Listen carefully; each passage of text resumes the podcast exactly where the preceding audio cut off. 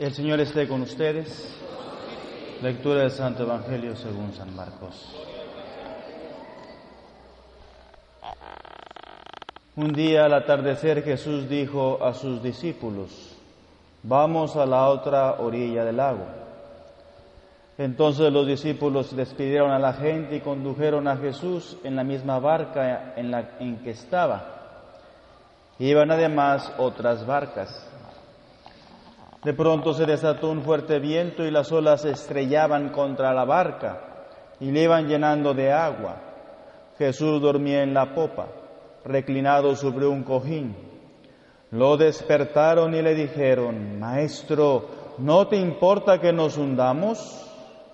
Él se despertó, reprendió al viento y dijo al mar, Cállate, enmudece. Entonces el viento cesó y sobrevino una gran calma.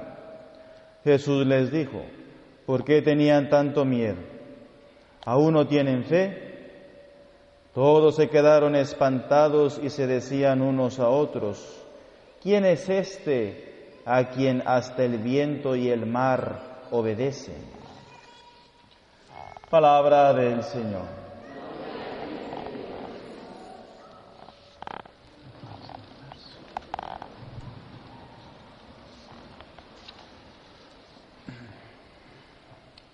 Nuestra segunda semana, nuestra campaña sobre los salmos, la oración. Ya les hablé la otra semana un poquito sobre lo que son los salmos. Nos dice el catecismo sobre los salmos. El Salterio es el libro en el que la palabra de Dios se convierte en oración del hombre. En los demás libros del Antiguo Testamento las palabras proclaman las obras de Dios por los hombres y explican su misterio. En el Salterio las palabras del salmista expresan proclamándolas ante Dios las obras de salvación. El mismo Espíritu inspira la obra de Dios y la respuesta del hombre. Cristo unirá ambas en Él, en Jesús, los salmos no cesan de enseñarnos a orar. Amén. Los salmos, la oración.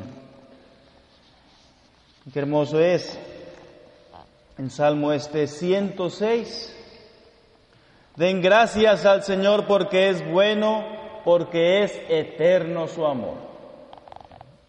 Toda nuestra vida tiene que ser una alabanza, una acción de gracias por las obras que Dios ha hecho en nuestras vidas. Cada momento, cada minuto, cada respiro que yo doy debe ser una oración de gratitud a Dios. Vamos a hablar un poquito sobre este salmo, cómo va agradeciéndole.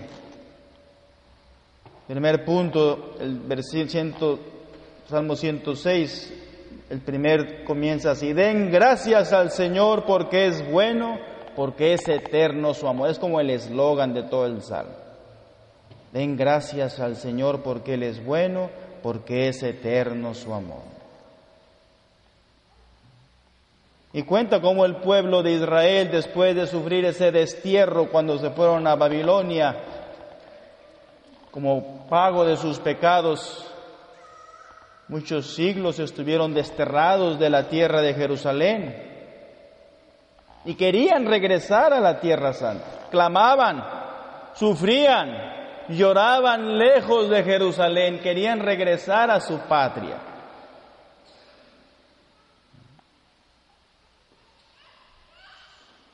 Que lo digan los redimidos por el Señor, los que Él rescató del poder del enemigo los que iban errantes por el desierto solitario, sin hallar el camino hacia un lugar habitable.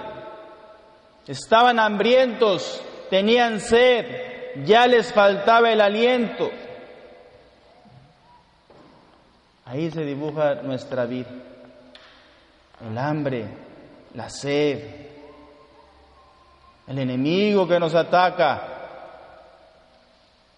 Creemos que ya todo está perdido, va a acabar el aliento, ya está todo muy mal, Padre. Y dice el salmista, pero en la angustia invocaron al Señor y Él los libró de todas sus tribulaciones. En la angustia, cuando ya te está apretando el zapato, ¿verdad? Ahí hay que buscar de Dios. Hay que ir a la iglesia, hay que ir al Santísimo, hay que ir a la alabanza, buscar de Dios siempre. Pero ya cuando tienes el agua aquí hasta el cuellito, ¿verdad? El agua te talla para hundirte, para ahogarte. Es cuando viene a buscar de Dios. ¿Dónde está ese Dios? Y dice el salmista, en la angustia invocaron al Señor y Él los libró de todas sus tribulaciones. Los llevó por el camino recto y así llegaron a un lugar habitable. O sea, nos da ese ejemplo en la dificultad, en la tristeza, en la enfermedad, en la muerte, en los momentos difíciles, Dios está ahí siempre. Pero hay que clamar a Él, hay que invocarlo.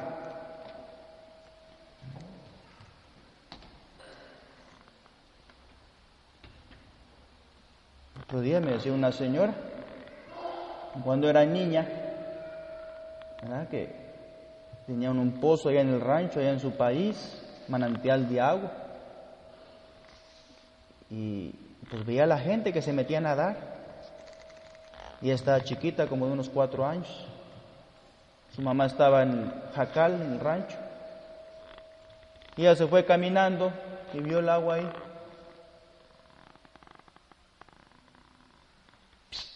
Echó un brinquito. Pues claro, niña, no sabe nadar.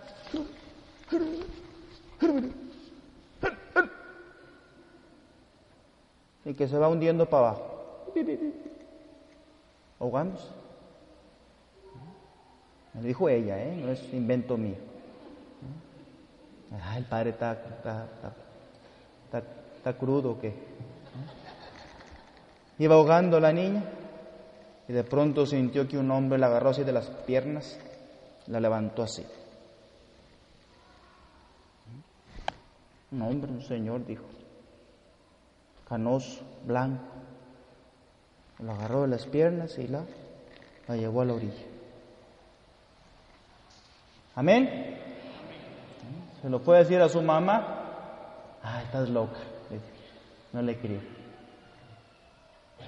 Ahí están los milagros. En la angustia clamaron a mí y Él los libró. Amén. Lo dijo hace ocho días, hace quince días. Dios cuida de sus hijos, Dios da el pan, Dios da de comer, Dios bendice. Den gracias al Señor por su misericordia, por sus maravillas en favor de los hombres. Él sació a los que sufrían sed y colmó de bienes a los hambrientos. Jesús, la multiplicación nos da ese pan de vida eterna. Continúa el salmista. Estaban en las tinieblas entre sombras de muerte, encadenados y en la miseria por haber desafiado las órdenes de Dios y despreciado el designio del Altísimo. Él los había agobiado con sufrimientos, sucumbían, nadie los ayudaba. Pero en la angustia invocaron al Señor y Él los libró de sus tribulaciones. Los sacó de las tinieblas y las sombras e hizo pedazos sus cadenas Den gracias al Señor por su misericordia, por sus maravillas en favor de los hombres, porque Él destrozó las puertas de bronce y quebró los cerrojos de hierro. Amén. La liberación de la droga, pornografía, alcohol, celular. celular es una adicción. Padre. Adicciones, manías, miedos, costumbres, malos hábitos, traumas de niño, de niña. Dice claramente la palabra de Dios. Los sacó de las tinieblas y las sombras e hizo pedazos sus cadenas. Destrozó las puertas de bronce y quebró los cerrojos de hierro. Hermoso. Solo Jesús, Cristo resucitado, con su gracia, puede hacer de nuestras almas, de nuestros corazones, hombres libres, mujeres libres, felices. Solo Jesús, con su palabra, nos da la libertad que yo necesito. Rompe esa cadena, rompe esas ataduras, manías de pecado. La sangre de Jesús nos libera, nos reconcilia, nos trae la paz, nos trae el perdón, el amor. Amén.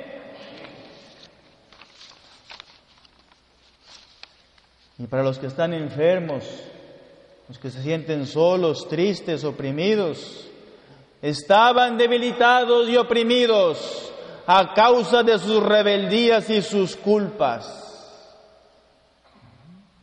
A veces el fruto del pecado es la enfermedad, hermanos. El fruto de mi pecado, de mi maldad, de mi orgullo, de mis lujurias, de mi ira, se hace enfermedad, se hace depresión, se hace ansiedad, se hace insomnio, se hace dolor del cuerpo, del pecho, de la espalda, del vientre.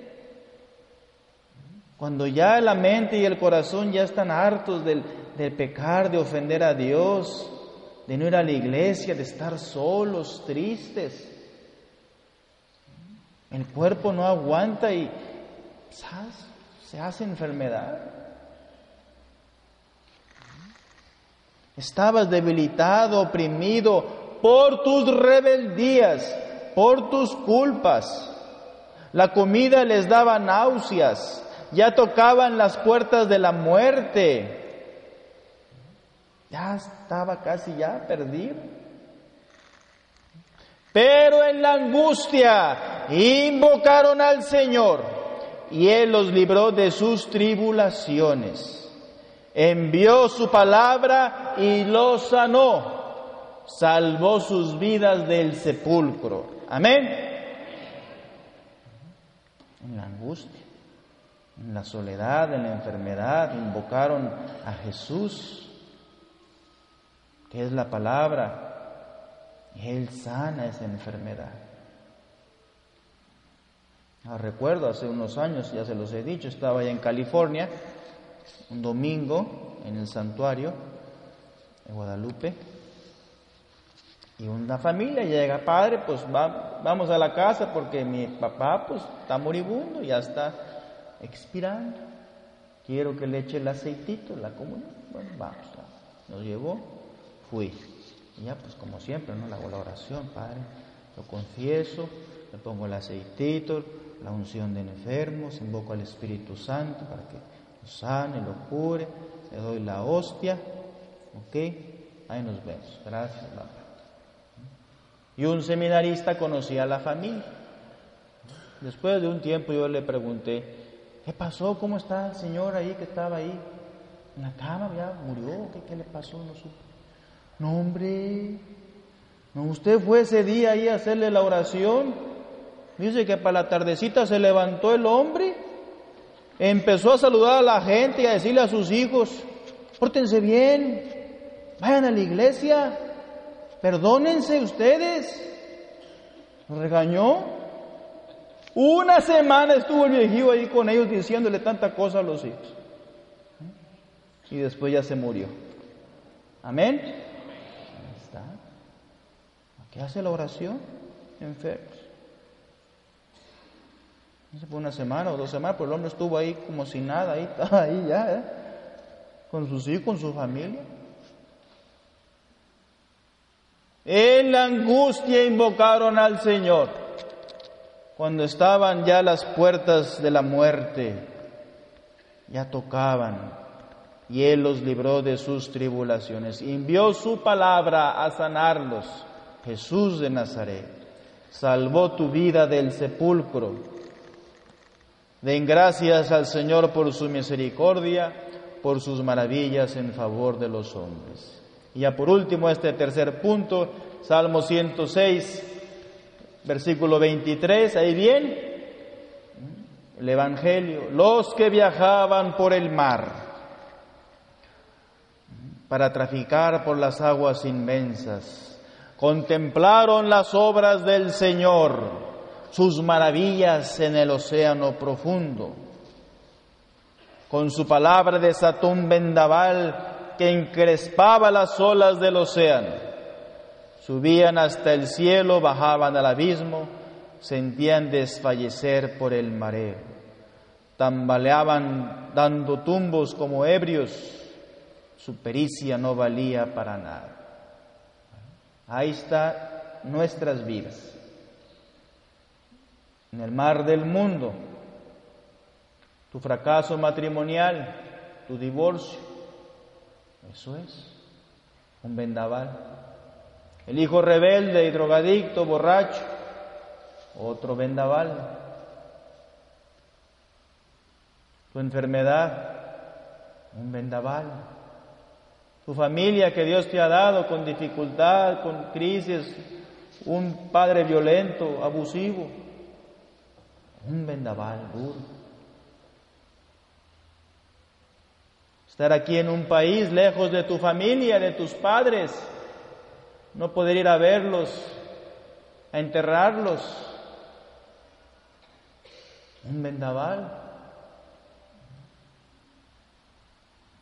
Y es ahí entonces cuando hay que invocar a Jesús. Parece que el Señor duerme. En un cojín estaba reclinado la cabeza de Jesús.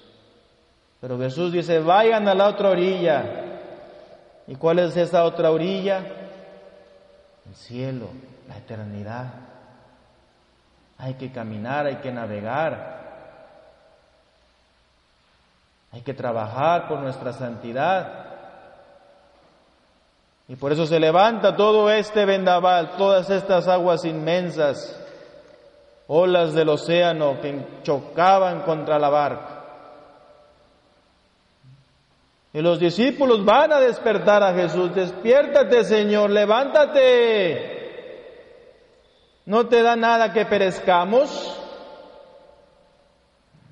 Es lo que venimos a hacer a la iglesia, en la oración también, invocar a Jesús para que venga a reprender ese problema, ese pecado que me está matando, ese odio, esa ira, esa lujuria. Levántate, mi Dios, ¿dónde estás? Cuando más te necesito, mi Dios, ¿dónde estás?